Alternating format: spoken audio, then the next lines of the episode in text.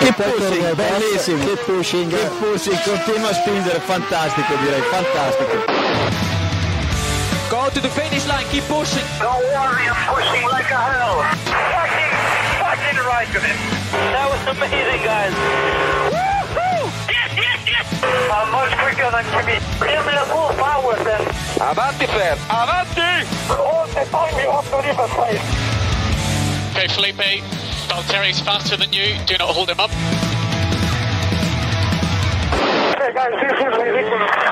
Hola a todos y bienvenidos al episodio 299 de Keep Pushing F1. Este capítulo, este episodio en el que vamos a comentar todo lo ocurrido este pasado fin de semana en el Gran Premio de Arabia Saudí, disputado en el circuito de Jeddah, en el que Fernando Alonso ha conseguido su podio número 100. Para comentar todo esto y muchas eh, cosas más, tenemos por aquí a los habituales. Buenas noches, Diego. Buenas noches, Héctor. Buenas noches, Robert. Buenas noches. Hola, buenas noches. Y bueno, eh, Sánchez de Castro está en la carretera apurando, esperemos que no demasiado, para ver si llega al final de este, de este capítulo. Eh, pero bueno, veremos si, si llega, se, se nos unirá por aquí en el ratito final. Y un servidor, Jacobo Vidal, que va a intentar llevar todo esto a buen puerto. Bueno, un fin de semana de carreras en, en Arabia Saudí. Mm, No sé si decir una carrera con tramos aburridos o una carrera más típica quizás que la que vivimos en, en Bahrein. Eh, ¿Cómo visteis esta, esta carrera, Robe? Bueno, sí, a mí es que a mí me quita mucho que no haya lucha por la victoria. Entonces, sí, me pareció un poquito, un poquito aburrida. Encima esta vez ni siquiera hubo emoción por el podio, porque bueno, lo de Alonso estaba bastante claro. Así que sí, fue una carrera un poco aburridilla, ¿no? Encima un circuito del que siempre te esperas que pasen cosas. Sí, porque realmente este circuito de, de Jeddah, con todos los cambios que ha metido este año para mejorar visibilidad, etcétera, etcétera, se ha visto, Héctor, más o menos igual de peligroso que en, que en los años anteriores, ¿no? Eh, un circuito con poca visibilidad aún así. Sí, que se lo digan también a Norris, ¿no? El sábado. Creo que el sábado es cuando más apuran los pilotos. Vimos también a, a Stroll pasando muy cerca, ¿no? De los muros. Mm, Bastante riesgo. Eh, la verdad es que me parece un circuito de los que son divertidos, sobre todo en clasificación, ¿no? Porque cuando ves esos onboard pasando tan al límite y tan cerca de los muros, eh, se hace divertido y peligroso a la vez, ¿no? Diego. Pues no sé qué decirte, es decir, es un circuito que cuando es divertido es muy divertido, pero bueno, este fin de semana no fue especialmente, la verdad es que no fue especialmente interesante. Estoy un poco con Robe, cuando no hay, en el momento en el que vimos claro que, que Max no iba a llegar, ya luego entraremos a, a valorar el porqué, pero en el momento en el que se vio claro que Max no iba a llegar, a la cosa como que se quedó un poquito, un poquito desinflada. Y más allá de eso, tampoco es que hayamos tenido grandes luchas o grandes dudas sobre cómo iba a acabar todo. Es decir, al final, en el primer tercio de carrera teníamos bastante definido cómo iba a terminar esto. Entonces, no sé, poquito regulero. Me da un poco de pena porque es un circuito que en términos generales creo que a todos nos gusta o que por lo menos lo que dice Héctor nos da es divertido de ver, sobre todo en clasificación es bastante espectacular, pero no en carrera no, no ha terminado de, encajar. El señor director acaba de hacer un Eloy. No, decía que es un circuito que mm, prácticamente nos aseguramos la salida del safety car y es verdad que en este gran premio salió, pero bueno, un poco descafeinado también. No fue por un gran accidente, no fue por, por algo, digamos, grave. dilo claro, fue innecesario totalmente. Bueno, eh, ojo, porque en el grupo Vale. de en el grupo de Telegram, eh, en t.m barra Pushing F1, colgaba alguien, creo que hoy, un vídeo de Latifi saliéndose en ese punto y si el coche de Stroll, mm, digamos que virtualmente estuviese en ese punto, Latifi chocaría contra él, ¿no? Vale, a ver, Stroll es verdad que estaba en ese punto, pero Latifi no. Por lo tanto, pues... Ya, ya. Pero- Además, pero ¿para vamos a ver. vale- ¿Para qué vale el, el Virtual Safety Car? Quiero decir, para algo vale. Si ya si pones el Virtual Safety Car, ese accidente ya no A se ver, produce. también Exacto. expliquemos todo. Que dijo, dijeron los comisarios que es que no tenían vídeos en los que se viesen, no tenían imagen en directo donde viesen dónde estaba situado el monoplaza. Por lo tanto, fue como, vamos a sacar el safety porque no sabemos dónde está bien el... el mo- esto es flipante, pero... Eso, eso, eso es mm, lamentable. O sea, lamentable eh, que, que hayan sacado el safety por, por eso. Yo, yo también me sorprendió eh, que, lo, que lo sacaran. Realmente. Yo pensé que iba a salir un virtual y, y punto, pero bueno. Eh, por cierto, que decíais antes que si no hay lucha por la victoria, pues se os hace un poquito duro las carreras. Este año vais a sufrir, me parece, entonces. Sí. De todas formas, decía, decía ahora en, en, en el chat, en twitch.tv barra F1, donde estamos grabando esto en, en directo, todo, como todos los martes a las 9, decía BCX Pro que las carreras no terminan hasta el último comunicado de los comisarios. Y esta tuvo mucha acción. Bueno, eh, pero no fue lucha por la victoria tampoco, aunque, aunque fuera cosa de los, de los eh, comisarios. Bueno, comentamos, eh, si queréis, empezamos por los Red Bull, porque el sábado ese Red Bull de, de Max Verstappen pues fallaba en, en, Q2, no podía completar una vuelta en, en, Q2, quedaba sin tiempo y Max salía decimoquinto, con lo cual, mmm, Diego, parecía que el domingo podíamos tener un poquito de chicha, por lo menos con alguien viniendo desde atrás, pero bueno, se ha demostrado como muchas otras veces, sobre todo el año pasado, que Max salió de atrás muchas veces, tampoco es que haya gran espectáculo. Adelanta a todos como quiere y para arriba. A ver, yo creo que ha sido sorprendente porque. Corregidme si me equivoco, pero creo que ninguno esperábamos que Max no acabase ganando esta carrera. Es decir. Correcto. Entonces, desde ese punto de vista ha sido sorprendente, ¿no? Eh, sí, que sí que sabíamos que íbamos a tener un poco de espectáculo, pero bueno, si ya Max es un piloto que sabemos que tiene facilidad para adelantar, que se le da bien, que aún por encima tiene un monoplaza que lo comentaremos luego, tiene una ligera superior, una pequeña superioridad sobre el resto de los que están en pista, eh, pues hombre, eh, se preveía que la cosa iba a ser iba a ser como fue y de hecho para mí fue muy determinante las primeras dos o tres vueltas en las que Verstappen prácticamente no se movió de la posición y creo que eso era un síntoma claro de, de que iba tan tan tan sobrado que tenía claro que las primeras vueltas eran de no chocarse, que total, que se marche todo el mundo, que ya los pasaré luego, no pasa nada. O sea, si realmente fuese, si, si estuviese en una situación, yo qué sé, pues como el año pasado con el Mercedes, o bueno, como hace dos años con el Mercedes, que hubiese algo de competitividad, no te puedes permitir dejar pasar tres vueltas cuando lo que tienes que intentas es llegar al podio, porque tres vueltas son mucho. O sea, hay, recordemos la, el, colchón que sacó Pérez y, que sacaron Pérez y Alonso. Pero es que el, el, hecho de que se quedase ahí quieto esperando a, vale, cuando ya hayan terminado todo el mundo y se organice, ya arranco yo y adelanto a todos. Eh, lo, lo, ha hecho, claro lo ha hecho muchas veces eso, ¿eh? Y comentan, y comentan en el chat, de hecho, el tema del, del DRS. ¿eh? Eh, mucha gente nos dice, yo creo que en esta carrera se ha echado de menos que no exista el, el DRS. En esta y en todas. En todas. Desde la creación del DRS, las carreras donde hay un favorito, donde un favorito sale atrás suelen ser soporíferas. Y aunque yo soy defensor del DRS, estoy de acuerdo en que cuando un coche de los grandes, de los, de los mejores, sale atrás, con el DRS hemos perdido mucho esas, esas remontadas. Quizás sí es el momento de replantearse el DRS a nivel cuántas veces lo puedes usar o algo así, ¿no? Para limitar este tipo de cosas, pero es difícil atajar este problema, yo creo. Es que, ¿recordáis algún adelantamiento de Verstappen en esta carrera? Porque no. yo no me acuerdo de no. ninguno. No, no todos o sea, en la recta principal y... No sé, no sé por qué la fórmula...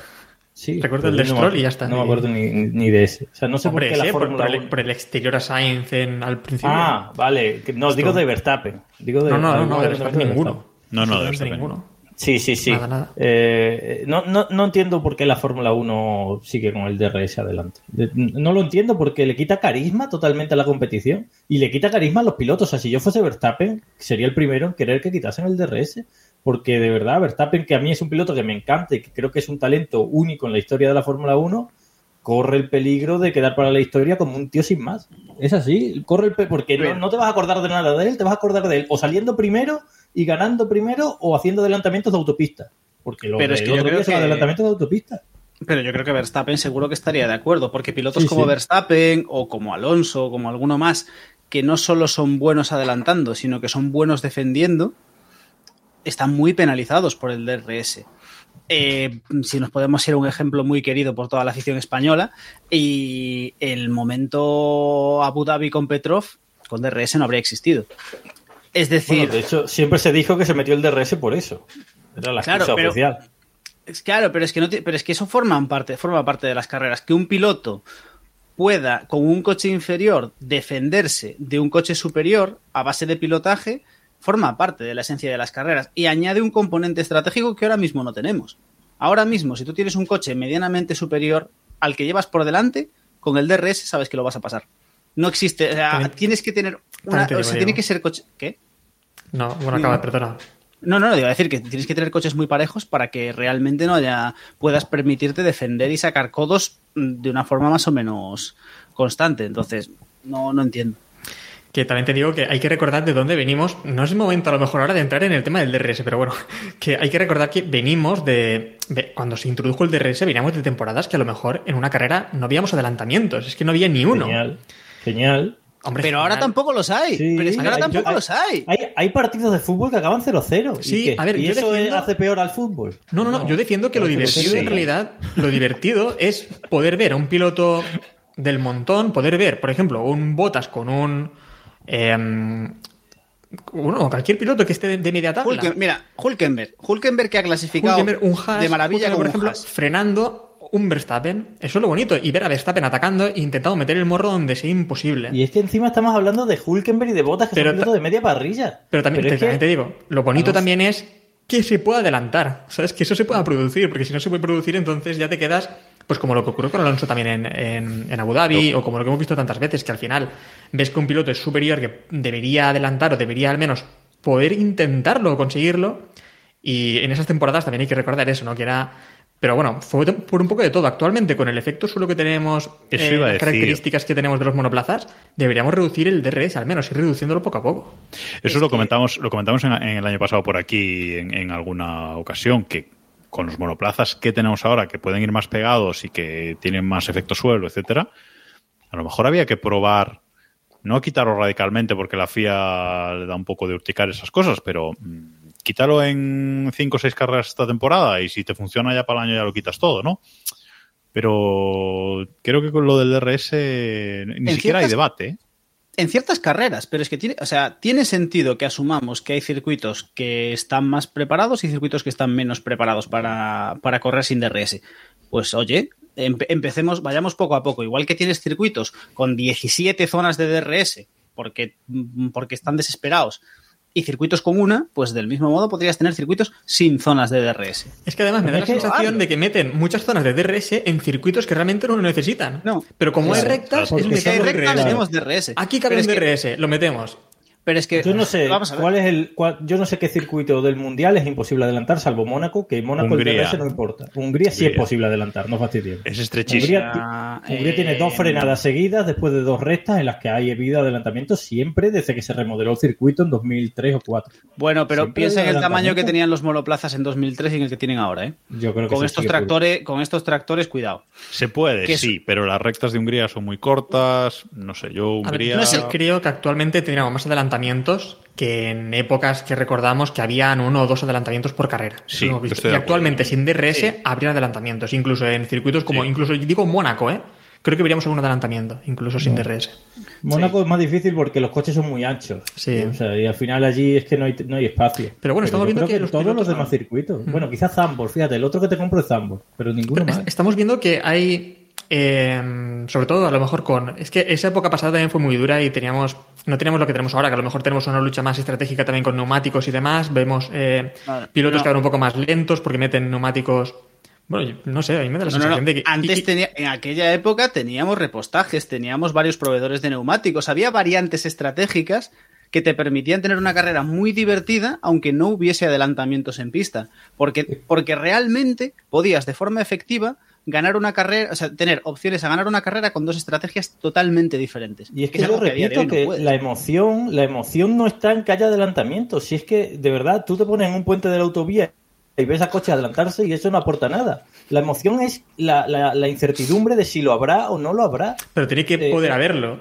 Porque no, el, no- el no- no mejor duelo de la- uno de los mejores duelos de nuestra infancia Fue el de Schumacher y Alonso en Imola. Y ahí, pues bueno, era bastante claro que no iba a haber. Y fue apasionante ese duelo. Quiero decir, es que prefiero eso a ver todos los adelantamientos que hizo ayer Verstappen poniendo el intermitente. En serio, es que ayer a mí, a mí se me abren las carnes cuando veo a Fernando Alonso que va segundo en carrera dejándose adelantar. Porque dice, ¿para qué voy a luchar si es que no vale para nada? Eso, eso es patético para la Claro, Fórmula eso- 1. eso estoy es acuerdo. Sí, es patético. verdad. Eso es Sí. patético. Y de hecho, ya que, ya que volvemos, volvemos al, volvemos a la carrera, eh, y ya que hablas de, de Alonso, es impresionante cómo Alonso lee las carreras antes de que se disputen, incluso, ¿no? Ponía alguien en el grupo de, de Telegram. Alonso antes de la carrera eh, y después de ver la posición de salida de, de Verstappen, eh, predijo que Verstappen se pondría segundo en la vuelta 25. ¿En qué vuelta se puso Verstappen segundo adelantando a Fernando Alonso? En la 25. Increíble.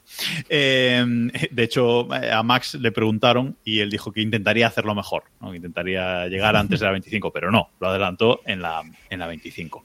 Pero aquí el, el debate que, que vemos tras esta carrera, porque en, en, en Bahrein quizás ya se vio un poco, pero a lo mejor en Red Bull controlaron más o se dejaron ir. Aquí que sí que hubo, digamos, entre comillas, lucha real entre los dos Red Bull por ganar, creo que se ha visto bien la superioridad tan grande que tiene ese coche respecto al resto de la, de la parrilla, ¿no? Eh, que bueno, luego están los comentarios de Hamilton que comentamos luego, pero realmente, Héctor, este coche es muy, muy dominador con respecto al resto de la parrilla. Sí, es tan dominador que creo que nos agarramos un clavo ardiendo cuando imaginamos que Pérez puede disputar el... no, bueno, me mira Diego de forma Ojalá. un poco sorprendente. Pero, pero, ¿qué clase de...? No, pues es que es lo único que queda. A ver, recordemos que en este podcast llegamos a la conclusión la semana pasada de que si mañana Verstappen se rompe las dos piernas, el campeonato lo gana Ricciardo. Es decir, ese es, Sí, sí, sí, sí. es decir, Sí, ese es el, esa es la confianza que tenemos en Pérez. Sí, pero eso es lo único que podemos agarrarnos ahora.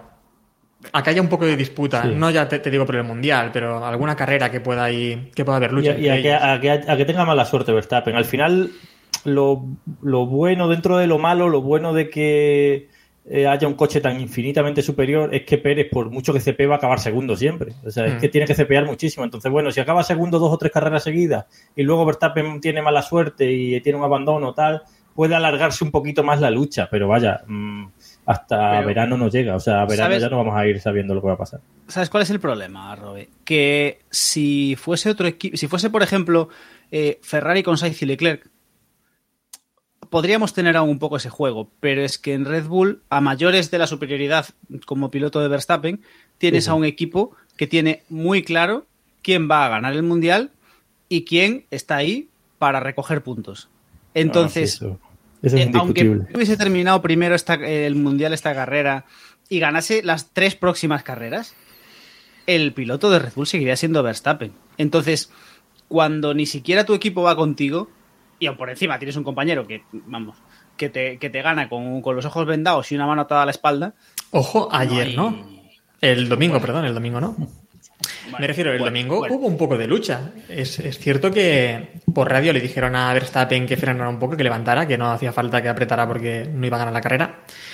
Y Verstappen apretó y Pérez se defiende bastante bien. Quiero decir que, le copió los tiempos, estuvo ahí poniéndose a su nivel. De hecho, a Pérez le dijeron que cambiara el mapa motor para poner uno menos agresivo y dijo algo así como, vale, pero que lo haga él también, ¿no? O sea, sí, yo sí, pero... Claro, le dijeron también, ponte en 33, en... en 33, no vaya, como...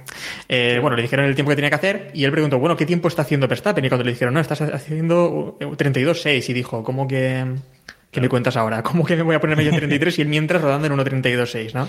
Exacto. Em, A, a mí me bueno, sorprendió Pérez, ¿eh? Me sorprendió, ¿eh? Sea, Hombre, es no- verdad que ayer hizo una buena carrera, yo creo que sí, ayer hizo... A ver, Sí, no nos podemos dejar llevar porque, o sea, hay que decir las cosas como son. Pérez, a mí me parece un piloto muy, muy, muy inferior a Verstappen, pero la carrera que hizo ayer fue Claro, fantástica, más allá de que tuvo suerte el sábado, eso es innegable, o tuvo mala suerte Verstappen. Durante todo el campeonato no va a aguantar ese nivel, pero es verdad que ayer en algunos momentos de la carrera estuvo a un gran nivel en el que Verstappen no pudo alcanzarle. Y luego yo lo comentaba en el grupo Terran también durante la carrera, que me parece un poquito llorón Verstappen ya quejándose del coche, de que esto, esto no me va bien, lo otro no sé qué. Mm, hubo una vuelta ahí que perdió un segundo el solo haciendo no sé qué y luego el coche iba como un pepino, que nos gusta ese concepto aquí, eh, y, hizo la vuelta rápida al final, ¿no? O sea, no sé, yo creo que Verstappen lloró un poquito, no sé si eh, para que el equipo le diera más potencia o le dejase ganar la carrera o eh, porque él veía que no podía alcanzar a, Checo y, bueno, pues eh, ponía excusas, ¿no? Pero a mí no sé, no me gustaron los mensajes por radio de, de Verstappen, me recordó al peor Hamilton, ¿no? Quejándose por, por radio cuando no todo va, va perfecto, ¿no? Pero bueno. ¿no? Y, lo que tú comentabas también, y nos comenta también Mónica por el chat, lo de la vuelta rápida, por ejemplo, fue también bastante divertido, ¿no? Porque pregunta Verstappen cómo vamos con la vuelta rápida, ¿no? Y le dicen algo así como, bueno, no nos preocupa. No le dijeron quién la tenía, pero le dijeron, no nos preocupa. Y él dijo como, a mí sí, a mí sí que Claro. me preocupa. Oye, A mí eso me gusta, ¿eh? A mí eso me ¿Alguien gusta de, sí? de Verstappen. Eso- ¿Alguien eso tenía dudas? ¿Alguien tenía dudas de que Verstappen iba a No, hacer eso? no teníamos ninguna duda. O sea, y en la última vuelta hace la vuelta rápida. Pero a mí lo que me gusta fue después en el antepodio, cuando Pérez le dice, eh, ah, te has llevado la vuelta rápida, ¿no? Y le dice, sí, en la última vuelta. Y Pérez le pregunta algo así como, ¿no te dijeron que levantares el pie? es que, es que es impagable. es impagable. ojalá le hubiese respondido Verstappen si aquí el jefe soy yo. Claro. ¿Y qué? es impagable la cara de Pérez en, el, en las entrevistas antes del podio, no en el prepodio, sino en las entrevistas antes, que él pensaba que tenía la vuelta rápida y que por tanto era líder del mundial. Y cuando le dice el entrevistador, que ya no me acuerdo quién era, le dice que, que no, que no tiene la vuelta rápida, pone una cara como, ¿what the fuck? Mm. ¿Sabes? Porque estaba convencido de que sería líder del mundial. También te digo que tienes que estar muy desesperado para ya en la carrera 2 Sí, estar sí, sí. mirando un puntito, no quiero ser líder o no. Bueno. A mí esto creo que de la un- vuelta rápida de Verstappen me recordó, no sé si os acordáis, eh, un gran premio de Mónaco de 2005. 2005 es el año que gana Alonso el primer mundial y ya es el año que Ferrari deja de ganar. Y Iván Barrichello y Schumacher creo que séptimo y octavo eh, en la última vuelta, séptimo y octavo, ya ves tú. Y, llegaron a la chicane después de que habían estado hablando por radio y tal, y le metió Schumacher un hachazo a Barrichello, le pegó un pasadón en la chicane, arriesgándose a saco que podían haber acabado los dos fuera, y le pasó y acabó Schumacher séptimo y Barrichello octavo.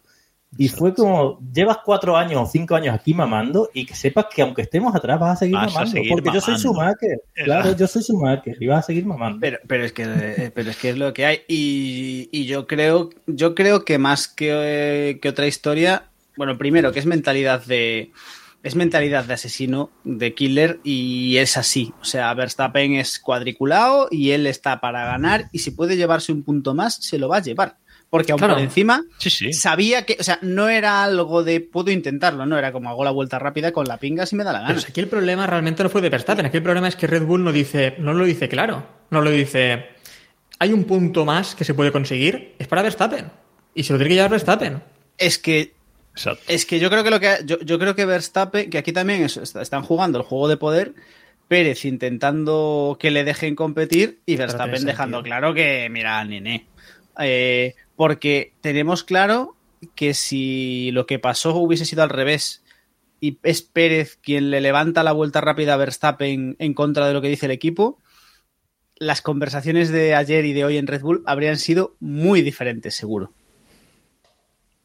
Entonces, Además, yo creo que mm, yo creo que en Red Bull, eh, o sea, ya eh, asumen que el rol es ese. O sea, asumen el rol de cada piloto y no hace falta ni siquiera que lo digan, ¿no? Porque cuando Verstappen se revela o hace alguna cosa de estas, no, ni le van a reñir ni le van a decir nada. Pero se tiene que revelar. bueno, Yo lo que no pues comprendo. A Y, ver, a mí y no- si lo hace Pérez no va a pasar. O sea, Sí. le van a canear. Es así. A mí la actitud de Verstappen no me gusta porque es al final ir contra el equipo y, mm, y no hacer caso a lo que te están diciendo.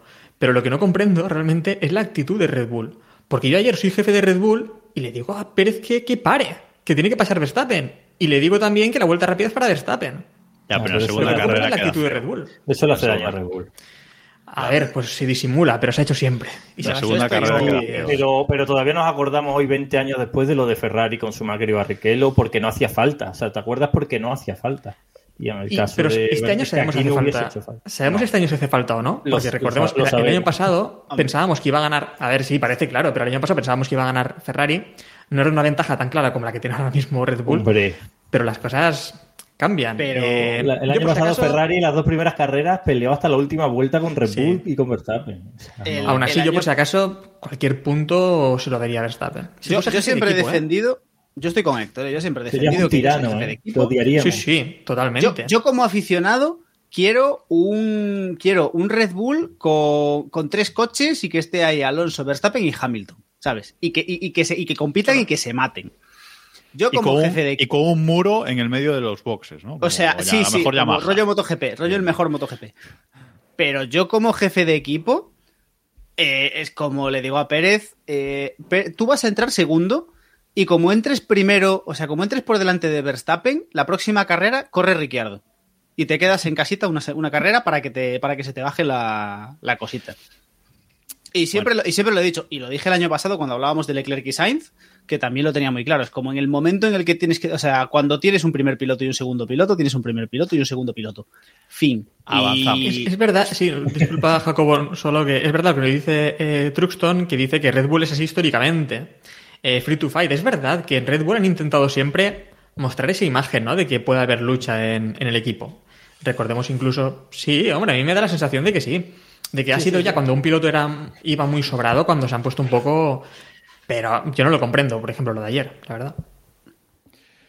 Yo lo de ayer sí, por ser al principio del Mundial. Y además a, a Checo se le dan muy bien los circuitos urbanos, por lo que sea, ¿no? No sé si ya lo andan por ahí coronando como el rey de los urbanos y cosas así, excepto el padre de Verstappen, el padre de Max, Jos Verstappen, que en la celebración era una auténtica estatua. O sea, no entiendo esa actitud, aunque luego sé que sí que lo... Sé que sí que lo felicitó por la, por la victoria y eso, pero, pero en la celebración del A ver. equipo, con Checo todavía con el casco puesto, era una estatua al lado de Pérez, como si Pérez no, no, es, es como esto de si no me muevo no me ven, ¿no? O sea, es que, no sé, no. A ver, es holandés. Es holandés, son Vale, así, ya o está, sea, son claro. especiales. O sea, hay que entender, hay que partir de la base que son como son. Bueno, avanzamos. Aparte de este, de este pequeño chascarrillo, eh, tenemos que ir ahora a hablar de Alonso, porque decíamos antes de la gran superioridad de, Red Bull, eh, una superioridad que en tiempos medios por vuelta, vistos este fin de semana, pues era unas seis décimas por vuelta, una cosa así, que ya le llega. Sí es verdad que si luego vemos vueltas eh, rápidas, las mejores vueltas rápidas, pues a lo mejor la diferencia es de tres décimas entre, Alonso y, Verstappen, una cosa así. Creo que la vuelta rápida eh, de Verstappen con respecto a la mejor vuelta de Alonso son tres décimas, una cosa así, pero bueno, en, en media, en ritmo de carrera, pues está en seis décimas, está muy lejos, pero sí creo que tras esta carrera eh, podemos confirmar ya, o a no ser que alguien no esté de acuerdo, que sí que Aston Martin tiene el segundo coche y que hay que creérnoslo y, y ya está, ¿no, Héctor? Sí, eh, y la temporada pasada ya lo, ya lo dijimos también por aquí, ¿no? Que al final, cuando se hablaba tanto de que el Aston Martin podía estar muy atrás porque al final era un circuito que se le tenía que dar muy mal, eh, si un coche rápido al final es que tiene que ser rápido en todos los circuitos. Y yo creo que este, este coche va a ser rápido porque al final elige los reglajes, cambias un poco si sabes tus carencias y tus virtudes, pues al final es un poco suplir unas con las otras, hacer un buen equilibrio. Y es que lo vimos en Marín, el coche va bien. Por lo tanto, yo creo que en Australia va a seguir ahí. Simplemente es ver la diferencia que puede tener con los rivales. Pues unos días estará más cerca de Ferrari o de Mercedes que otros, otros días estará por encima. Pero creo que el domingo, claramente, el Aston Martin en carrera está por encima de, Ferrari y, y de Mercedes. Ahí no había duda. En ritmo de carrera está un paso bastante lejos de Red Bull, pero también un paso bastante lejos de Mercedes y, Ferrari.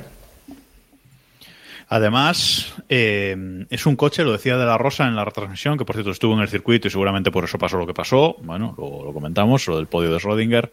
Eh, pero lo decía de la Rosa. eh, lo bueno de este coche no solo es que sea rápido, que lo es, sino que es un coche que se adapta, ¿no? Que es un coche adaptable, Robe, que como decía Héctor, mm, dependiendo del circuito, pues se puede adaptar a él y no un cambio cambia toda la aerodinámica del coche y, lo destroza.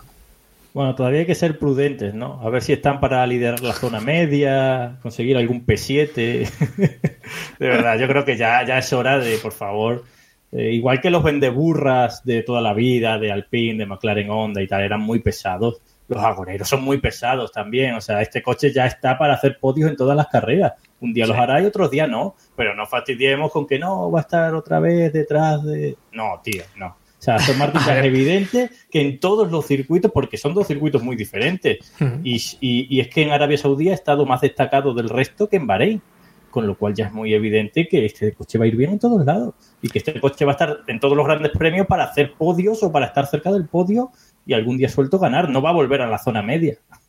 A ver, yo también creo que lo que dices de los agoreros es gente que se ha llevado muchas hostias y espera aún la hostia.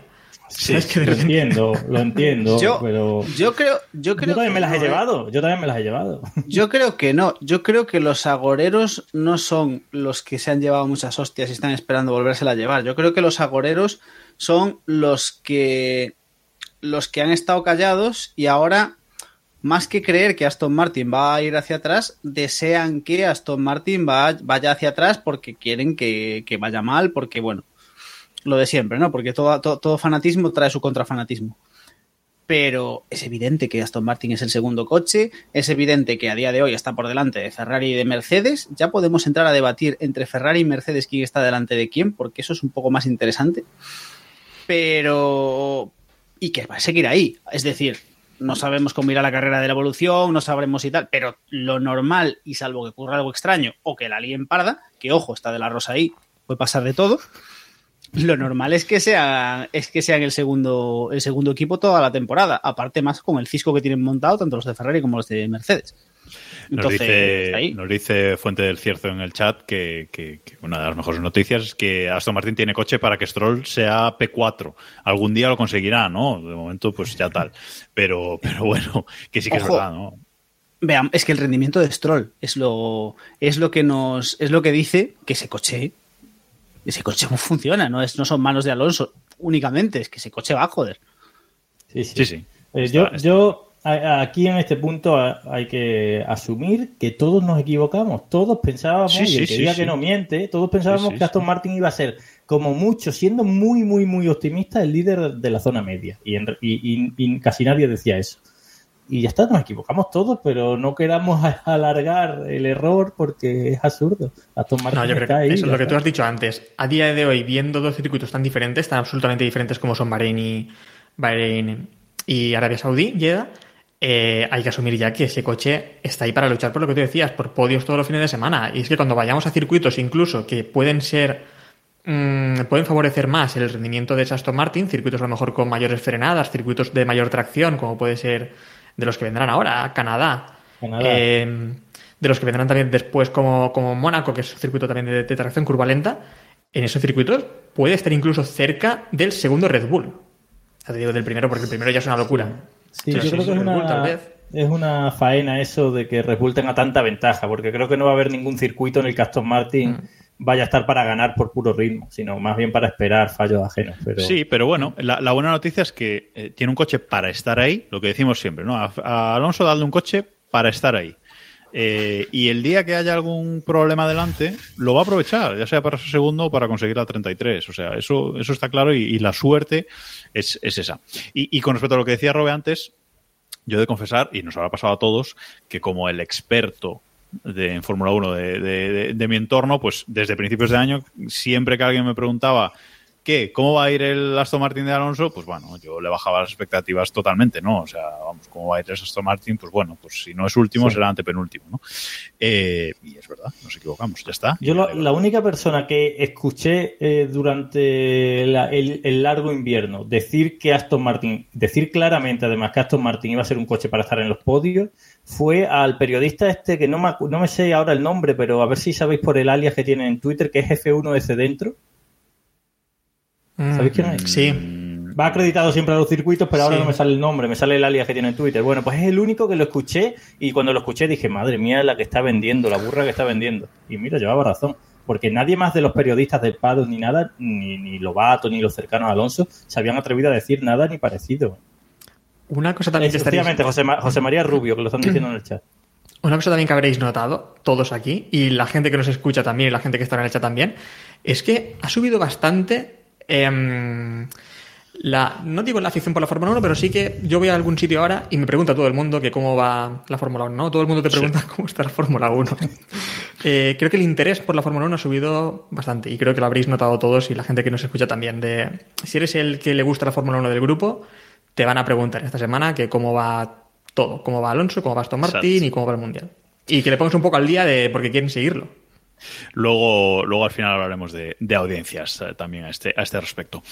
Eh, hay que tener en cuenta que Aston Martin son segundos en el Mundial de, Constructores por detrás de Red Bull y Fernando Alonso es tercero en el, en el Mundial de Pilotos, con lo cual, bueno, de momento es verdad, llevamos dos carreras, aún no vale para, hacer una, una media fiable, pero eh, está ahí. Alonso em, recibió una penalización en la salida. Alonso salió muy bien este, en este Gran Premio, adelantó a Checo Pérez, se puso primero aunque él sabía que poco le iba, le iba a durar, pero bueno, le, valió como, como estrategia, pero recibió una penalización de 5 segundos porque mmm, pues se colocó mal en el cajón de salida, que yo pensé que había hecho lo de Ocon, ¿no? De adelantarse a la línea amarilla, que es el fallo habitual de la mayoría de los, de los pilotos, porque es verdad que no se ve muy bien. Pero no. Lo que hizo Alonso fue, eh, Héctor, colocarse mal, centrarse mal en la caja de salida. O sea, en, te juro que no me acuerdo de la última sanción por esto. Eh, no, yo creo que, creo que no ha habido nunca una sanción por esto. Eh, es verdad que es sancionable. Y volvemos a lo de siempre. Porque para mí lo que ocurrió ayer fueron. Bueno, yo creo que ayer la FIA hizo tres errores grandes. Solo. Eh, sí, tres. grandes, vale, vale, grandes. Sí, grandes. Bueno, a ver. El primero para mí es no sancionar al resto, porque también si sancionas a Alonso deberías sancionar a varios pilotos también que estaban fuera de- del casillero, digamos. No, si nos vamos atrás, pues falla siempre, porque siempre en todas las carreras hay alguien mal situado y nunca se penaliza, pero bueno, vale.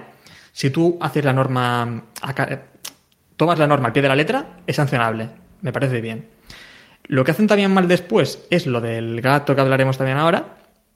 Y lo que me parece a mí peor realmente es que anulen eh, lo del gato sin evidencias nuevas.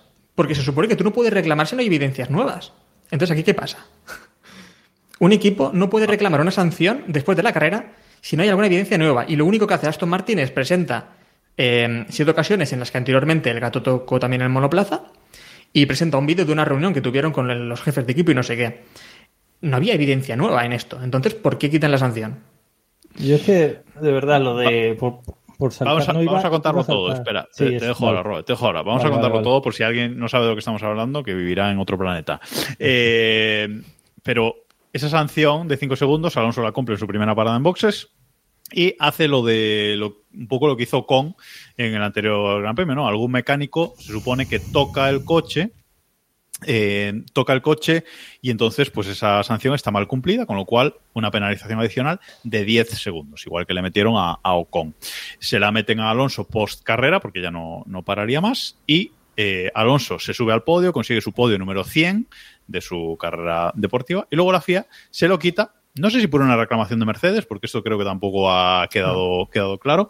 Eh, pero bueno, parece que el gato del mecánico de la parte de, de atrás toca el coche durante esos 5 segundos. Y ahí viene la polémica y este podio de Rodinger, que durante unas horas fue podio, luego no fue podio y finalmente ha sido podio otra vez. Perdona, Robe, por, por cortarte, pero era por, por explicarlo todo. Sí, no, lo que, lo que iba a decir era sobre, sobre esta sanción al final del tema del gato y tal. Eh, ¿qué, qué se, qué se supone que están mirando los comisarios? O sea, ¿qué hacen? ¿Qué hacen los comisarios? Porque se vio en directo. O sea, yo lo vi en directo. Se emitió en directo la parada en voces de Fernando Alonso en la señal internacional Sí, y sí, se, se vio vio. como el tipo tocaba. Tocaba. Y yo lo vi, o sea, yo estaba sentado en mi sofá mirando la tele y lo vi y pensé, espero que eso sea legal. O sea, de verdad, se vio en directo. ¿Qué hacían los comisarios? ¿Dónde miran? Se supone que ellos son los que tienen que estar mirando, ¿no? No, no entiendo nada de los comisarios. Por eso, que es que además el, el tercer error que no lo he comentado para mí fue ese, que eso también era sancionable y no se sancionó en su momento, se sancionó más tarde, pero para mí eso también era sancionable.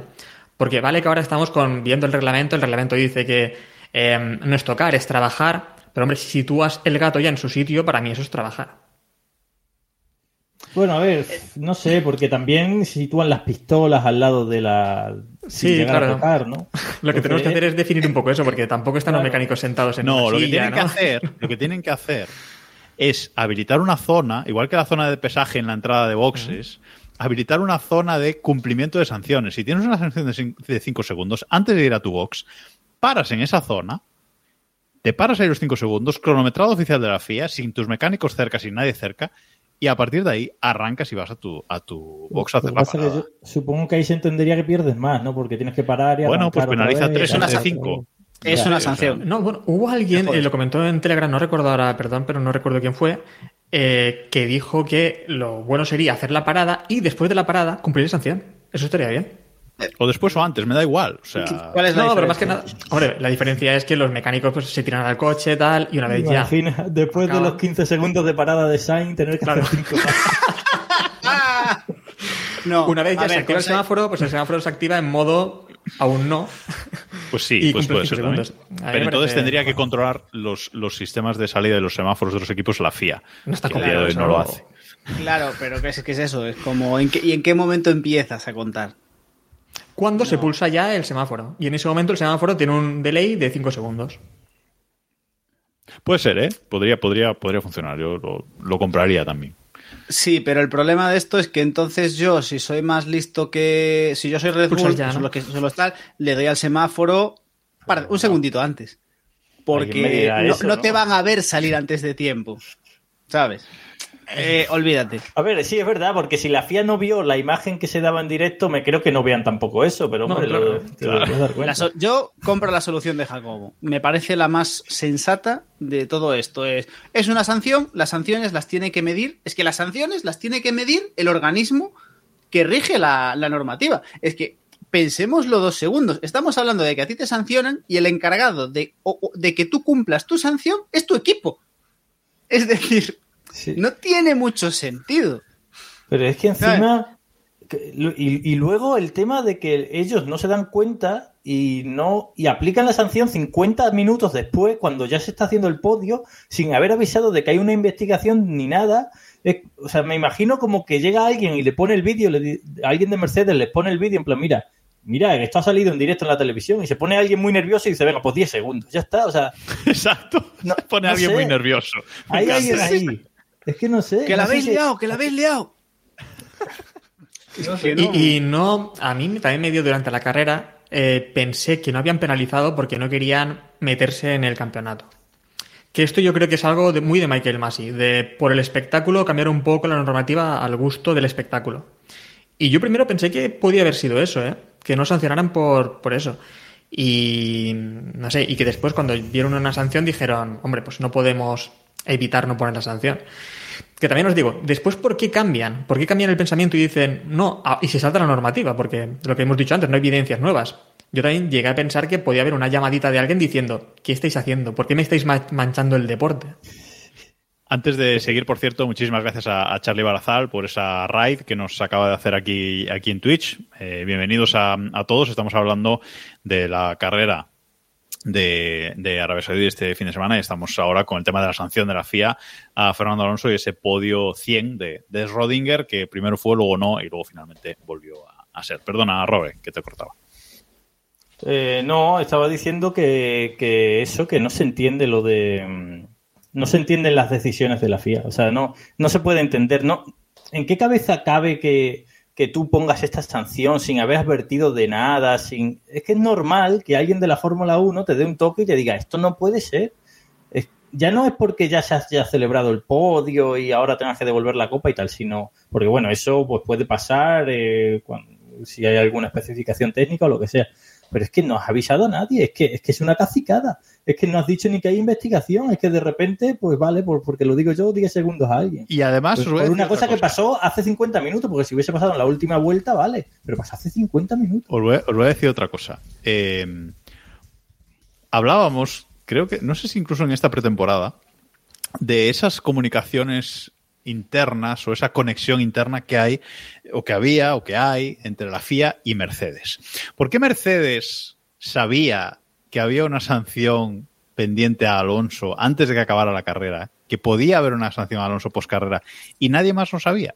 Porque en Aston Martin le dicen a Alonso que acelere porque escuchan a Mercedes que le dice a Russell que puede haber una penalización de 5 segundos para Fernando Alonso y que se queda menos de 5 segundos. Entonces Aston Martin dice, acelera y déjalo a más de 5 segundos, como así lo consigue hacer Alonso, demostrando que era mucho más rápido que, que el Mercedes. Yo No, por cierto, muy mal también Mercedes en este caso en eso. Porque Mercedes, La- la- ¿por qué la- avisa por radio de eso? Tú dile a Russell, tú tira, No tira, ponte cerca. No, ya ¿y por qué no le dices a, a Hamilton que tire por si la sanción en vez de 5 es de 10? Como fue finalmente, Que es, que, ¿no? es que eran 10, es que lo peor, lo peor es que la sanción eran 10. Claro. Es que la sanción eran 10. Es decir, a ver, había, yo. había pasado literalmente lo mismo en la carrera anterior. Claro, yo que- queriendo, no, o sea, no, no queriendo pensar mal, me imagino que Mercedes vio lo que todos vimos del gato y dijo: si la carrera anterior a Ocon lo encalomaron por esto, como mínimo protestamos.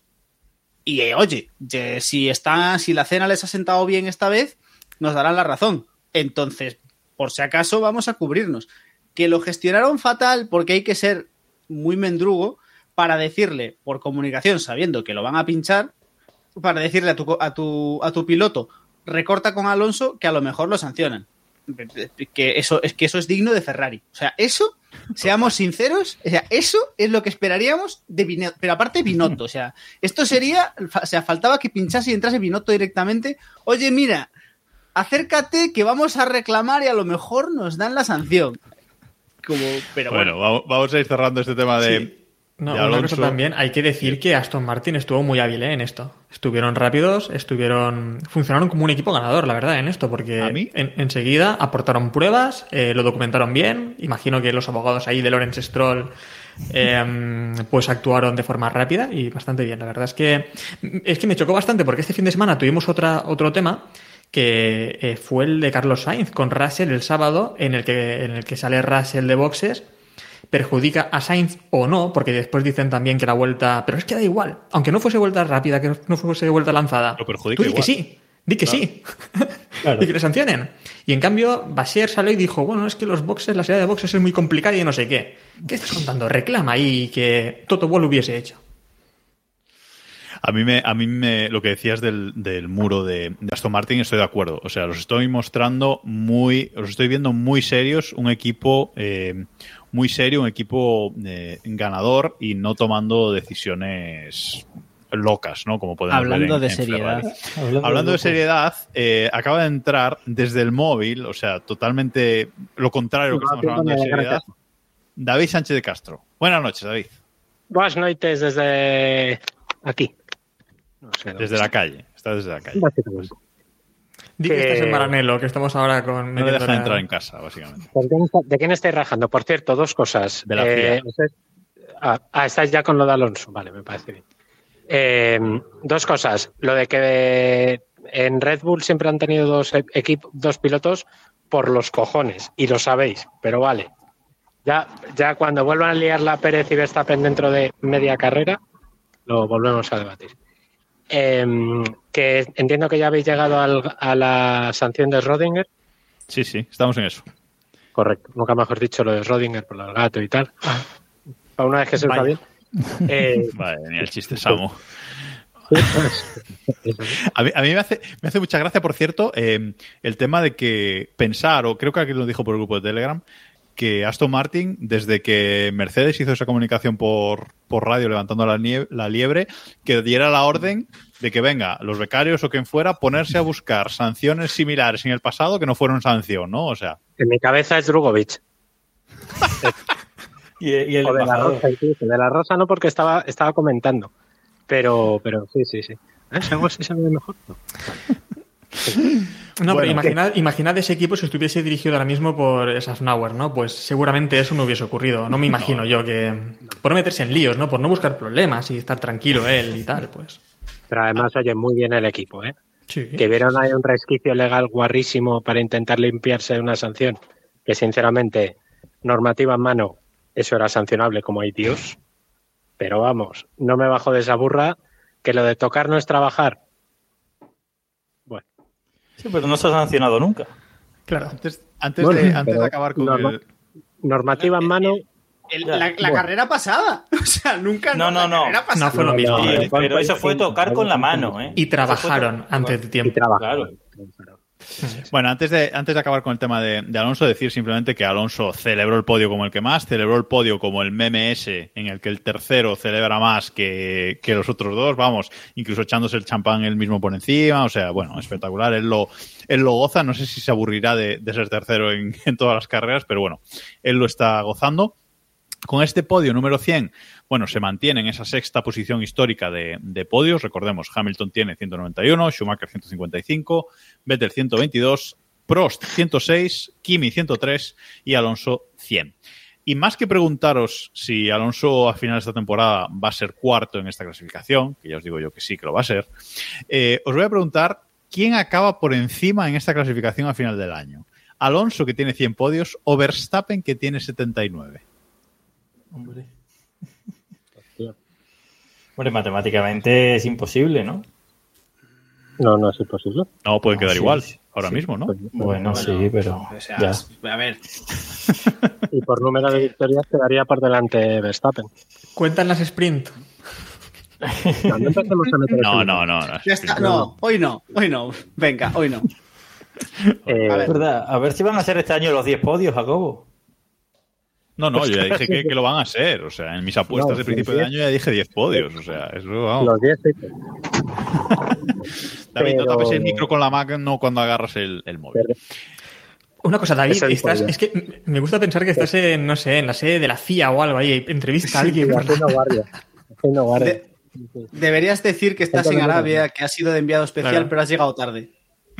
Mira, si fuera verdad, ya te digo yo que estaba en Arabia y, es- y estaría conectando desde el desierto, ahí tirado en una duna. Bueno, seguimos. Avanzamos que tenemos varios temas y, y ya llevamos mucho. ¿Puedo hacer el meme de Alonso? Mira.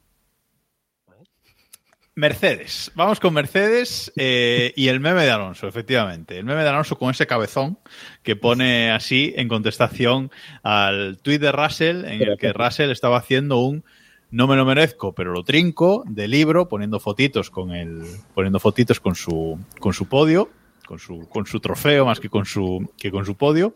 Eh, bueno, Mercedes eh, aquí fue el tercer equipo, claramente, luego hablaremos de, de Ferrari. Y a mí lo que me sorprendió es que Hamilton no pudiese con, con Russell, Diego. No sé si, si a vosotros también os sorprendió. Eh, yo, yo creo que Hamilton está. Bueno, primero que Russell está claro. Creo que, creo que a estas alturas, y yo voy a ser el primero en comer, o sea, el primero no, pero bueno, yo, soy, yo, yo seré uno de los que se comen, sus, se coman sus palabras, y parece que Russell sí que hay algo ahí, que no es otra. que no es otro bluff como los, como los muchos que, que nos hemos comido históricamente.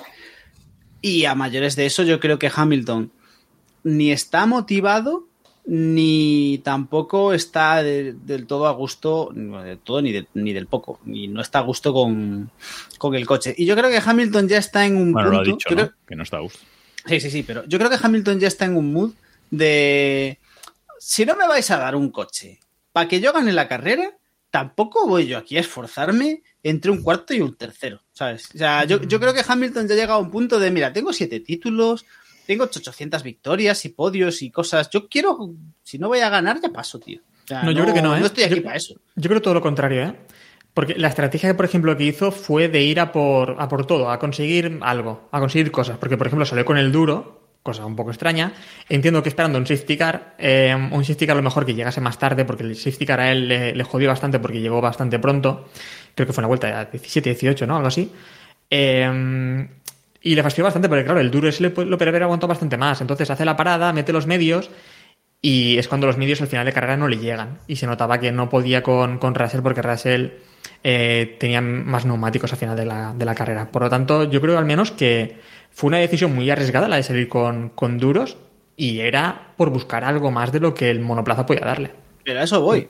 Está. Pero acabaron muy si pillo- pronto, ¿eh? Si pillo, la, si pillo la coronación, bien. Si no, no. No tal. David, hay rumores por ahí ya de que la renovación de Hamilton sí, pero a lo mejor no. Esto es lo de siempre, hasta que no firmen no está hecho, pero vamos, Toto decía que sí estaba que sí estaba firmado y que no había problemas, hasta que empieza a verlo. Pero Yo si es que ese creo coche que no va y ese es segundo año que no va, cuidado Hamilton con un coche dos años. Es que ya ha habido run run de un hipo, que yo creo que es paja, de un me voy a Ferrari, pero en Ferrari sí que no hay sitio. A ver, Ahora, está- Da- David y te Jacobo, no estabais la semana pasada, cuando estuvimos hace. discutiendo esa maravillosa teoría de la conspiración de Alonso Hamilton en Ferrari el año que viene. No, eso no va a pasar. Eso no va a pasar. No va a pasar porque Alonso tiene coche, pero no si se va, no... no se va de Aston Martin ni con aceite hirviendo. tú. No te jodes, para una vez que ha trincado, vamos, ni, ni de coña. Eh, hasta luego. Eh, la cosa es que mientras Hamilton esté en, condiciones de, de batir a sus, a sus rivales, yo creo que no hay, no hay, no ha lugar a que, a que vaya a cambiar de equipo. Dicho esto, mucha pasta le tendrían que poner encima de la mesa o muchos argumentos le tendría que poner encima de la mesa Toto para que para que renovase, porque ahora mismo Hamilton no le veo yo convencido para nada. Y además es que tampoco veo la necesidad. Depende de si le hacen caso o no, ¿no? Eso a Hamilton le importa mucho, ¿no? Que el equipo le, le haga caso y en este y en este sentido en lo de cambiar el coche, ¿no? En lo de cambiar el concepto del coche, que veremos si pasa en Baku o, si pasa, incluso, que a lo mejor ni Y, pasa. oye, y una cosa, y lo de Ángela, que la ha echado, Es verdad. es que a mí eso me ha sorprendido. Vamos, no sé si la han echado. No la ha ella- echado, ¿eh? Se ha, se ha ido ella para a, a un nuevo proyecto. Lo, lo dijo, ¿eh? Ya, No, me acuerdo sí. ahora. Lo dijo. Sí. Y a Baraja no le van a echar del Valencia, se va a ir solo. o sea, quiero decir, Luis Enrique tampoco renovó. Vale. Efectivamente. Y Alonso no renovó tampoco con Alpine, se fue el Aston Martin. Vale, lo podemos ver así. El caso es que ya no está. Pues y a mí eso sí, sí que me... mm, que Hamilton además es muy de su entourage, su, su tal y... Ojo, pero ha contratado a su gemela o algo así, ¿eh? Porque el perfil Sí, es el igual le pasa ¿eh? como a Le- a Leo DiCaprio, que las tiene que pedir... Bueno, no, no voy a entrar. en- No, no, no. Mm, Hay ahí No. un puntito, ¿eh? Hay ahí un puntito. Yo. ¿Verdad? no sé. Yo es Sí, que sí, me, yo- me vino me vino ahí, no Sí. sé, bytes, que dicen los modernos. Sí, sí, sí, sí, sí, sí. Bueno, seguimos. ¿Quién es el. Perdón, Robe. No, que iba a decir solo que es la primera vez que Hamilton empieza un año sin podio en las dos primeras carreras. ¿eh? Dos quintos. hecho- Es, ha es, hecho es Mister- es el nuevo Mr. Top 5.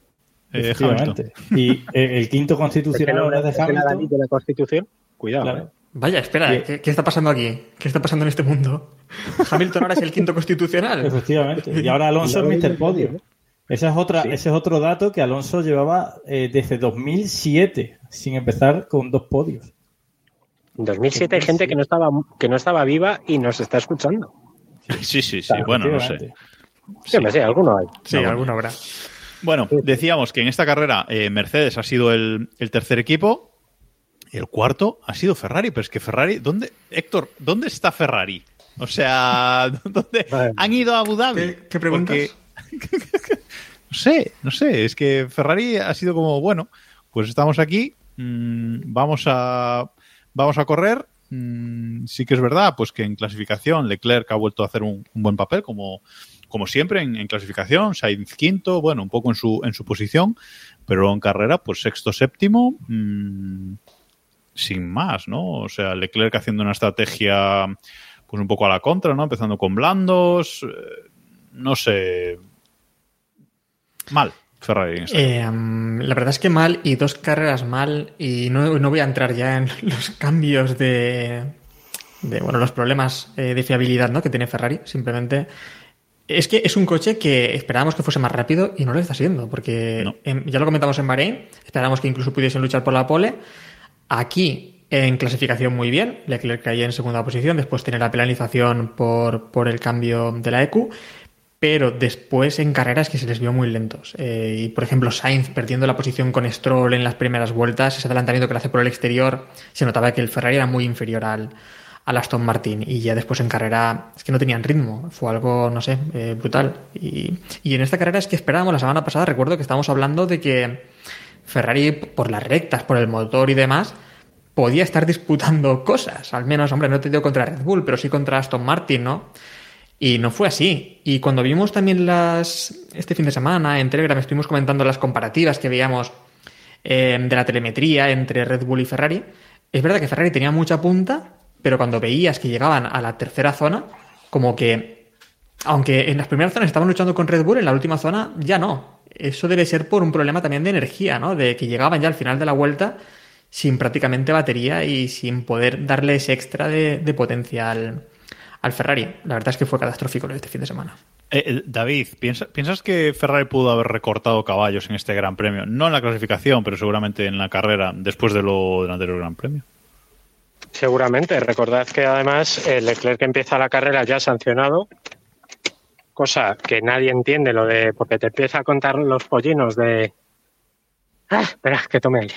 Que digo que te empieza a contar los pollinos de no, es que era un cambio de motor previsto. Claro, sí, en la segunda carrera del año en la segunda carrera del año mm, te pones a cambiar motores, pues pues no cuela. O sea, no cuela. A mí me da la sensación que en Ferrari no saben ni por dónde les viene el aire, porque están haciendo una cantidad de cambios que no son ni medio normales. ¿eh? Eh, pero ¿y, lo, y, los, y las paradas en los pit stops qué? Los pit stop los tienen dominadísimos, ¿eh? Claro. Yo creo que es que Sí, han arreglado todo lo que- no. ha- Se han jodido todo lo que funcionaba y han arreglado Claro. lo que no funcionaba. Sí, Claro, sí. ellos, ellos, di- al- ellos dijeron, hay que arreglar lo de los pit stop porque ahí la, Como la sea. liamos parda. Y ellos lo arreglaron. Nadie se acordó que además de eso había que no estropearlo todo lo demás. Entonces, bueno, No, y todos. incluso, incluso Leclerc también un palito esta semana, porque por ejemplo, esa radio en la que entra, cuando sale el safety car, entra Hamilton en boxes y Xavi Marcos le dice, mm, tira, ¿no? Tira, tira, que le ve que, está, que no está tirando. Dice, tira, tira, y él culpa a su ingeniero de, de pista diciéndole Ah, sí. como, eso se avisa antes, dímelo antes. Joder, ¿no lo tienes que saber tú eso también? ¿Qué, qué me estás Utilizando términos, términos científicos, es un poco de mierdismo eh, que ha tirado ahí eh, Leclerc. Está un poquito. Me está empezando a caer un Nervioso. poco. Está un poquito nervioso, yo creo. ¿eh? Bueno, Está quemado, creo yo. poco está- desesperado, quemado, sí. Tiene motivos. chico, eh. estás en Ferrari, ¿eh? Ya. O sea, Yo, yo creo que eso, yo creo que está hasta las narices. Sí, sí. Sí, ya se ve en la intro de la Fórmula 1, que ya está hasta las narices. O sea, que ya, ya poco, poco más. Porque, porque es que encima pierden, o sea, él se da cuenta de que cada vez que pierde con Ferrari pierde porque por, por cagadas, no porque no haya coche, es por, es por cagadas del equipo. Y yo creo que está hasta las narices. Bueno, vamos a- ahora a, a el resto de la, de la parrilla, porque están estos cuatro equipos arriba, creo que ya claramente eh, definidos en este, en este mundial, Red Bull, Aston Martin, Mercedes y, y Ferrari, así están colocados también en el, en el mundial de, de constructores. Y luego está el resto. Está el resto, eh, en esta carrera, pues eh, Alpine ha pescado en, en Río Revuelto, voy a comentarlos todos y luego comentáis cada uno el que, el que os parezca. Alpine pesca en, en Río Revuelto, octavo y, y noveno, los primeros del, del resto, sin hacer nada del otro mundo, pero ahí, ahí estuvieron. Eh, Haas sigue intentando pescar ahí un poquito. Williams quizás sin los problemas de frenos de Albon también habría podido pescar un poco, pero bueno, eh, Hulkenberg muy bien en la, en la clasificación el, el sábado de nuevo, décimo primero, muy bien ahí el primero de la de la de los eliminados en Q2. Y, luego, pues Magnussen eh, pesca un, un puntito, ¿no? O sea que, bueno, en general eh, están ahí con Williams, Haas, Alpine, mm, también intenta Alfa Romeo pescar un poco, están ahí un poquito cerca todos unos de, unos de otros. Y luego está McLaren. McLaren y su descenso a los infiernos, eh, decimoquinto, decimoséptimo en carrera, y no solo eso, sino que en clasificación, pues Norris último, eh, sin justificación alguna. Piastri sí es verdad que se mete en Q3, pero Norris eh, último. Y bueno, eso es un poco el resto de la, de la parrilla, ¿no? Eh, Es interesante que este año tenemos arriba mucha chicha, pero McLaren, Diego, no sé qué va a hacer con su vida. llorar. Eh, lo mejor que puede hacer McLaren es, primero, ponerse a trabajar ya en hacer bien de una santa vez el coche del año que viene. O en el de 2026. Y segundo, no. Y segundo, rezar a todo lo que puedan rezar para que. para ser capaces de aguantar y de seguir el año que viene con los dos pilotos que tienen. Porque ahora mismo lo único, de, lo, lo único que vale la pena en McLaren son los pilotos que tienen. Y creo que eh, Norris, si no me falla la memoria, tuvo un toque en, Q, en Q1 y por eso no pudo. Sí. Por eso no pudo hacer se tiempo. y dio por con eso- el, se dio con por el eso- muro. Sí, sí. por eso salió, salió último. Pero yo creo que, no sé a vosotros, pero a mí me está sorprendiendo, al menos, en- al menos los sábados, Piastri. Yo no esperaba Sí. que rindiese y sí que parece que está, que está sacando petróleo de un, de un hierro. Entonces, bastante, bastante bien Piastri. hay que decir que el que se carga ambos McLaren es, es Gasly. Porque Gasly en la salida eh, le, da, le da a Piastri, se le suelta el alerón, esa pieza la recoge Norris, La come y Norris. rompe también el alerón a Norris. Y tienen que entrar ambos porque tienen el coche. Es Gasly el culpable de todo, así que la culpa. Pero ese coche es verdad, es que es un ladrillo, ¿eh? Sí. Comentario técnico, pero es un Es- ladrillo, eso no sé cómo. Es horrible, tío. O sea, En yo. no corre nada, es una absoluta barbaridad. Es súper preocupante. Un sí, yarrazo mira. de agua, ¿no? Mira, mirando las mirando las gráficas de, telemetría que se vieron mucho este, este fin de semana por redes y en el grupo de Telegram, eh, se ve que en cuanto en cuanto llega a velocidades un poco altas, ese coche, o sea, tiene un drag que eso no, no, no hay que no aguante, o sea, eso no corre absolutamente nada, ¿no? En, en, en bajas velocidades no se comporta mal, pero en altas velocidades es terrible. Que estuvieron luchando con Sargent por ser 15 Sí, ambos. sí, sí, sí, sí. Es lamentable. Sí, sí. A ver, la esperanza es que quizás una, un paquete aerodinámico pueda reconducir un poco la cosa. Ojo, y entendámonos, reconducir un poco la cosa quiere decir acercarnos a los puntos. O sea, tampoco vamos a. Tampoco nos flipemos, pero. Pero no sé. Y es eso. O realmente hay alguna forma de solucionar el coche, como solucionaron el año pasado, que más o menos la cosa se reencauzó, o si no, directamente, tío, tíralo y esta vez hazlo bien. Que- que lo más triste de todo es que el año pasado lo dejaron medio parado para intentar hacer este año un coche bueno y han sacado otro peor. Entonces yo ya no sé. Para, para paquete aerodinámico, Latifi. Bueno, eh, McLaren es. McLaren es. Un abrazo a Samu. Es última en constructores, con cero puntos, los mismos que Alfa Tauri. Y lo peor de todo es que los dos pilotos de, de McLaren son últimos. Piastri, decimonoveno, Norris, vigésimo. Van dos carreras, tranquilidad. Pero Un abrazo, un abrazo muy fuerte a Mark Webber. Buena gestión. Pues yo aún así, pre- aún así prefiero estar en McLaren que en Alpine, también te digo. No, no, también, yo- también. A ver. Es francés. Exactamente. Yo de, de McLaren me espero, a ver, no, no inmediatamente, pero sí que me creería que reaccionen. De Alpine no. O sea, de Alpine me espero que estén toda la vida donde están ahora. Eh, Yo de McLaren me espero que sigan en la Fórmula 1 dentro de dos años. Ya. Bueno, bueno. punto de partida. Bueno, bueno. Bueno, pero Enston seguirá siempre ahí, quiero decir que. Ya. La situación es dramática, ¿eh? O sea, la situación de McLaren. eh, o sea, ver a, a una McLaren tan mal, yo no lo recuerdo, ni siquiera la, o sea, la época de McLaren Honda era peor, pero, pero había una ligera No, no era esperanza. Había una ligera esperanza, quiero decir. Pero es que ahora no hay nada, no hay nada a lo que agarrarse. De verdad, el equipo corre riesgo de ser lo que ha sido, lo que está haciendo William últimamente. Es que, es que aparte ni siquiera es un coche que se rompe. Porque, o sea, es eso. No, McLaren Honda era un, era lo que tú quieras, pero es que esto ni siquiera es un coche que se rompa porque no da. No, es un coche que, que, que no corre, tío. O sea, no, no, no ver, por dónde cogerlo. Pero es que el McLaren Honda era un coche que aerodinámicamente no lo sé. Pero eh, su problema principal era el motor. Pero es que aquí, este año, el principal problema es el coche, no es el motor. El motor ese lo lleva también el Aston Martin de Fernando Alonso. O sea, que el problema es muy diferente, ¿no? O sea, en aquella aquí- época también tuvieron bastantes problemas de drag y, y, de hecho el año aquel que estuvo todavía Alonso y ya se fue Honda y estuvo Renault tuvieron muchísimos problemas de drag también y fue el gran cambio que hicieron eh, después cuando llegó Carlos Sainz y el equipo otra vez empezó a resurgir pero se han metido otra vez en ese pozo y ahora es que no tiene no tiene visos de que vayan a salir es que van últimos pero no han estado ni cerca de puntuar en ninguna carrera porque Alfa Tauri tampoco ha puntuado pero su noda el otro día estuvo cerca es que McLaren no ha estado ni cerca Eh, una pena lo de su noda, ¿eh? Hay que decirlo también, una pena, joder. Está haciendo una, una gran carrera. Eh, Hay que decirlo. eh, después de David, creo que se repite. metió. Repite, que no se te escucho bien. Digo, que muy bien su noda, ¿eh? Que, joder, que estuvo ahí detrás de. Fue Magnussen, ¿no? El que le estuvo Sí, superando sí. Hulkenberg, ¿no? Sí, sí. Magnussen, ¿no? Magnussen, Magnussen. Magnussen.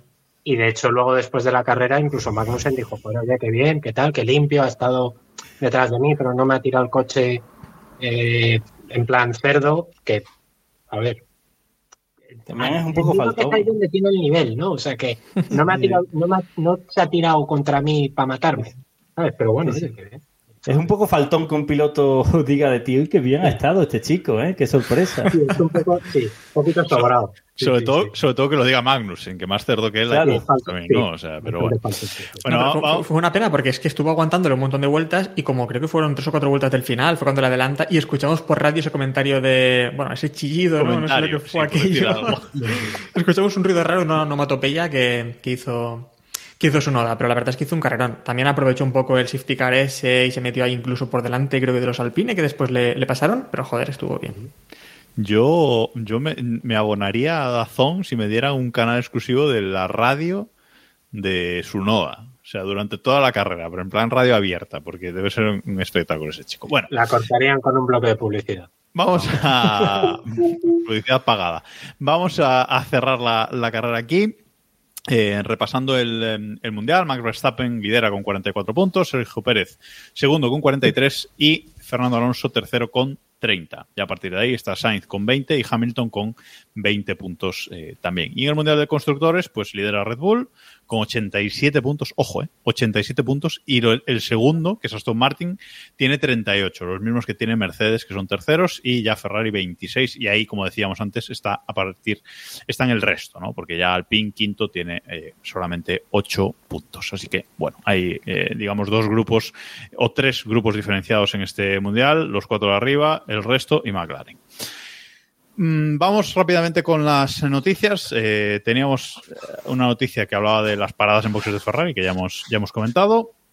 Luego, la FIA. La FIA ha dicho que con esto de lo de Alonso, que va a revisar sus reglas. No vaya a ser Va que estén bien escritas y no las estén interpretando bien, o al revés. David, ¿qué pasa? Que no va a salir bien. No. Revisa si, esa, revisa si esa noticia estaba en el guion de otro programa y se ha quedado ahí.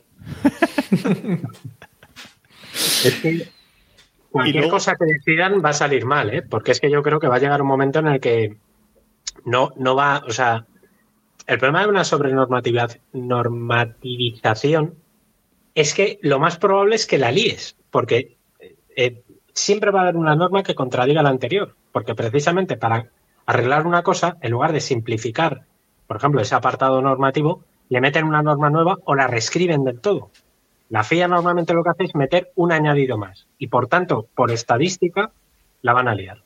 Yo Yo creo cada, que vez, cada vez estoy más convencido de que ellos la, la quieren liar. O sea, ellos quieren que hacer un reglamento lo más ambiguo posible para decidir ellos lo que les dé la gana y ya está, porque es que si no es imposible, no se entiende. nos dice nuestro amigo J1CF1 en, en el chat que qué reglas, pero qué reglas. Bueno, pues qué reglas. Yo creo que, sinceramente, ¿eh? que la FIA tenía que hacer borrón y cuenta nueva, quemar, prender fuego a toda la normativa actual que tienen, hacer un librito pequeño, como la Constitución, así con cuatro pautas, y poner a, Michael Massey al mando de todo. Y ya él que decida. Ya está. Es que- Algunos solo quieren ver el mundo arder. Es, No, es pero más o menos lo hay- que hay ahora, ¿eh? no te creas. ¿Qué quiere Hay decir? normas. El hay reglamento, normas tú, tú lees el reglamento y no hay nada claro. Sí, perdón, David. David, Digo, Habla. que, que hay normas que es que ni siquiera usan. O sea, hay, Los si veis el reglamento deportivo, eh, eh, así un poco en diagonal, hay normas que llevan años sin necesidad, sin necesidad de usarse. Pues quítalas. O sea, quita, quítalas. Estás gastando tinta y papel, porque seguro que hay alguien que lo imprime. hombre. Quítalo. El problema es que cuando se aplican esas normativas es cuando nos echamos contra la FIA y decimos, es que esto nunca se ha aplicado, es que está en la normativa, el problema es que nunca se ha aplicado. Por ejemplo, lo, de la grilla de salida, lo de, lo de tocar el coche en boxes.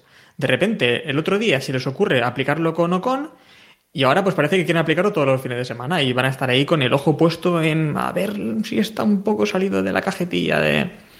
Y, y no lo van a arreglar, eso seguro, eso lo tenemos claro todos. La noticia random de, de hoy que, que hemos traído aquí es que Mercedes ficha a Jerome D'Ambrosio para Sí. dirigir su programa de jóvenes pilotos. David, esto. Y, está, y, si lo, y si lo visteis en la carrera, era el que estaba a la derecha, el que no era Mick Schumacher. El de gafitas que estaba al lado, de- que no era Toto Wolff, ese era Jerome D'Ambrosio. Que Jerome D'Ambrosio, creo recordar que era cuñado de alguien. ¿Cómo era? ya está con el, con el tic, No, tic no, no. pushing. Esto lo contó, esto lo contó David un día, esto lo contó David un día. Sí, sí que lo contó. tenía relación con alguien de la realeza, de estas cosas Sí. que me gustan a mí. ¿Cómo era? Pues ya no me acuerdo. Bueno, Luego si lo- te, si te acuerdas, lo en cuentas. t.me barra keep pushing F1. Exacto, ahí, ahí lo contamos. Y acabamos con una noticia que llevamos como, no sé, varios capítulos. Creo que la semana pasada ya comentaste algo, pero. Lo he el encontrado, ¿eh? Lo he Sí. encontrado. Leonor de Habsburgo. Lorena. Eleonor de Habsburgo. ¿Eh? Eleonor No de Habsburgo. Sí, sí. Vale, metido. Que Jerón de Ambrosio, a poco que rasque, trinca corona, vamos. Como Alessandro Lecchio, más o menos. Bueno, decía que, mm, que el tema de el tema de las audiencias, ¿no? Porque este fin de semana eh, la Fórmula 1 ha vuelto a romper las audiencias, por lo menos desde que la Fórmula 1 es de pago en España, ¿no, Robe? Sí, eh, ha sido creo que el gran premio más seguido ¿no? de la historia de, de la televisión de pago. Sí.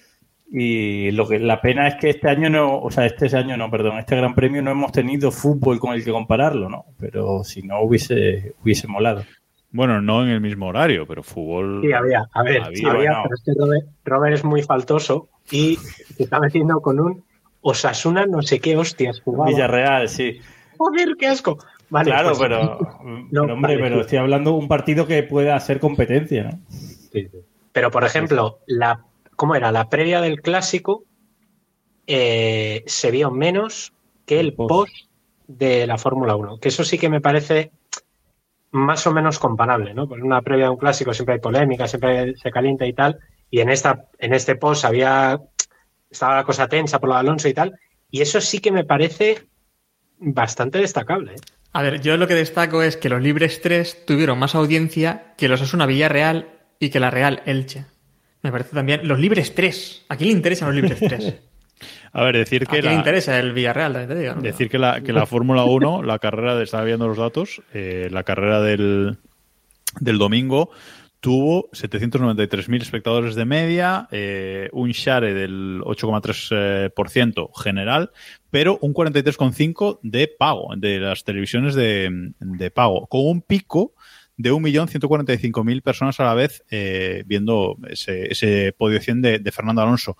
Y todo esto es sin contar Dazón, la plataforma Dazón, que no ofrece datos a día de hoy. Me Además, parece mucho, ¿eh? eh, Me parece mucho. Además es que no solamente está pasando en España, creo que era eh, Cigo, creo que se llama el canal neerlandés. Cigo es el que tiene los derechos de la Liga Española y de la Fórmula 1. Y en ese caso también está pasando. O sea, en, Países Bajos, que evidentemente tienen a Verstappen, digamos que puede ser comparable a lo que, a lo que pasó aquí en los años 2005-2007, aunque Cigo es de pago, eh, también está superando la Fórmula 1 al fútbol siendo, mm, bueno, fútbol extranjero allí, etcétera, pero eh, es que se está, está pasando en todo el mundo, básicamente, ¿no? Porque la Fórmula 1 está viviendo ahora mismo un momento de, de máxima apogeo otra vez, y creo que es bueno, que no solamente pasa en España, me refiero. Por eso que lo que no comprendo es que nos pongamos ahora a comparar la Fórmula 1 con espectáculos menores, que lo que estamos haciendo estos últimos días. Sí, por eso yo he dicho que no había fútbol. Cuando empiecen los coches cojos, que han copiado también, por cierto, no sé si está en la noticia, pues no podía ver el guion, pero que han, han copiado más cosas de la Fórmula 1 y van a meter un himno. Ah, sí. También, casualmente, eh, compuesto por otro compositor que se dedica al cine, que ni me acuerdo quién es. Marco Vela, Marco, Marco Bellamy creo que se llama. No, bueno, y tenemos carreras, ca- tenemos carreras al sprint, ¿no? Este año también en... O sea, siguen copiando cosas. Y no sé si sabes quién es el invitado especial para el Gran Premio de Portugal, que es la primera carrera de MotoGP. Sí, señor. Ralf Schumacher. Ralf, Schumacher. Cierto. Es que, que, que, que, que malos son, de verdad. Es como-. Es como si para amenizar el fin de semana de la Fórmula 1 te traes, yo que sé, a Sete Gibernau, ¿no? O a Alex Barros, un tío raro. Una cosa, Robert, he visto que van a hacer en abierto la carrera al sprint, ¿verdad? En... o algo así, Pues no, me ha sé, parecido no sé dónde, no sé dónde lo has visto, pero... Están desesperados. No, no, no, es- no, no. ¿No es así? ¿No van a hacer en abierto la carrera al sprint? Yo no me he enterado, pero dime dónde lo has visto y saco la noticia. Yo eso Pues no lo sé, después lo busco, me- que me sepa. sonaba, ¿eh? No Sí, sé sí dónde- tenían, no sé si alguna vez lo habré hablado contigo que tenían ese plan. O sea, no, no, lo he leído esta semana, lo he leído hace Ah, dos pues, días o así. entonces- ¿No? entonces- Pues no, o sea, a lo mejor me estoy colando, pero se me ocurrió la idea también que sería bueno, tal vez la Fórmula 1, hacer carreras al sprint al abier- en abierto. Ellos Creo que podría plan- mucho público. MotoGP tenía un plan que era eh, que este año los derechos de televisión de MotoGP los tuviese Amazon Prime y que las carreras eh, Amazon, sí. el do- sí, que las carreras del domingo fuesen por Amazon Prime y las carreras del sábado fuesen por Twitch en abierto, todo lo abierto que es Twitch, ¿no? Que es abierto en realidad, solo si tienes internet pues ya está, ya lo ves. Pero eso no salió y las carreras van a ser en Dazón, las del sábado y las del domingo. Que yo sepa, vaya, no sé. Si ahora van a anunciar algo de YouTube o lo que sea, yo no tengo Es- es todo noticia mal. de eso. No, no, yo, te- yo tengo entendido que son, que son en Dazón también, ¿eh? O sea, no, Sí. no tengo, no tengo otra cosa entendida. Pero bueno, hablaremos, hablaremos de, de Fórmula 1 y, y motos eh, y motos por aquí, porque incluso las grandes estrellas del campeonato, Mar Márquez, no sé si hay otras, eh, están metiéndose ya con toda la aerodinámica que está metiendo en MotoGP, etcétera, etcétera. O sea que ya lo- incluso los propios protagonistas están cargando contra el propio formato, ¿no? Pero bueno. Hablaremos, hablaremos de eso, de eso por aquí. Ah, vale, nada- espérate, es que ya sé lo que, lo que ha dicho Héctor, lo va a hacer Sky Sport Italia, o sea, va a ser en Ah, Italia. vale. Vale, vale, algo había leído yo por ahí. Sí, va a ser en Italia, pero en España no. De momento no. Bueno, como decía, lo dejamos aquí por esta semana. Muchísimas gracias a, a todos, muchísimas gracias a los cuatro por estar aquí una semana más. Muchísimas gracias a todos los que nos habéis seguido en directo a través de twitch.tv barra Keep Pushing F1, que realmente sois, sois muchos. Muchísimas gracias por, por estar ahí. Y también a los que nos escucháis en formato podcast. Volveremos la semana que viene a hablar de la previa de ese Gran Premio de Australia, que ahí, Diego, es donde empieza la Fórmula 1 realmente. Lo tenemos Efectivamente. Todos sabemos que la Fórmula 1, el Mundial de Fórmula 1 empieza en Australia y termina en Brasil. En Y los, todo 90, lo en lo- demás en los es 90 era al barbarie. re- en los 90 era al revés. Empezaba en Brasil, acababa en Australia, ¿eh? Pero siempre se mantenía, o sea, se mantenía el, Esa dicotomía. el.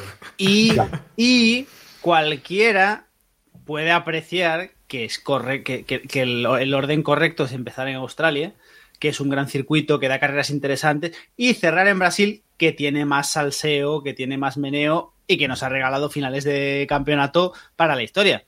Recordamos lo fascinantes que suelen ser los finales de campeonato en Abu Dhabi. A ver, si es Abu Dhabi, tienes a Michael Masi, puedes tener cositas, pero, pero bueno. Sin él, sin él, la cosa pierde. Y si no meten puntos dobles para el final en Abu Dhabi, cosas de esas. Bueno, pues hasta aquí por esta semana. Muchas gracias a todos por, por vernos y por escucharnos. Ya sabéis que somos en todos lados Keep Pushing F1. Si queréis ver esto en diferido en, YouTube, si queréis uniros al grupo de Telegram t.me barra Keep Pushing F1, pues por ahí vamos a, vamos a estar. Muchas gracias a todos y nos escuchamos la semana que viene. Adiós.